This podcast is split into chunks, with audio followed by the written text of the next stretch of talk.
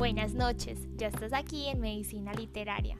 Hoy leeremos Cómo llegó el conejo a la luna, un cuento basado en un relato huasteco.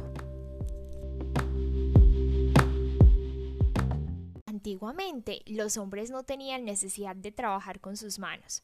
Podían ir al campo y dejar ahí sus herramientas de trabajo para que ellas, que estaban vivas, trabajasen por ellos. Pero un día, un hombre que había decidido talar su parcela para comenzar a sembrar, se encontró al día siguiente con la sorpresa de que todo el monte se había levantado de nuevo. Decidió entonces espiar al maleante que lo había hecho y descubrió que era el conejo.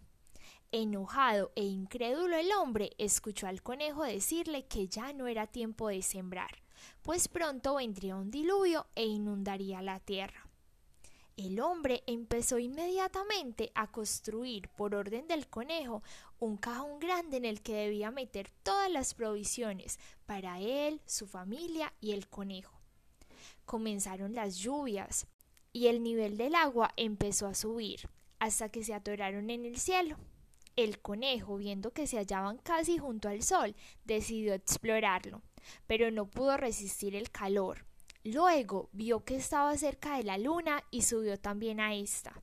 Sin embargo, cuando quiso regresar al cajón, el agua había empezado a descender y ya no pudo bajar. Así se quedó en la luna para siempre y ahí lo podemos ver en las noches de luna llena.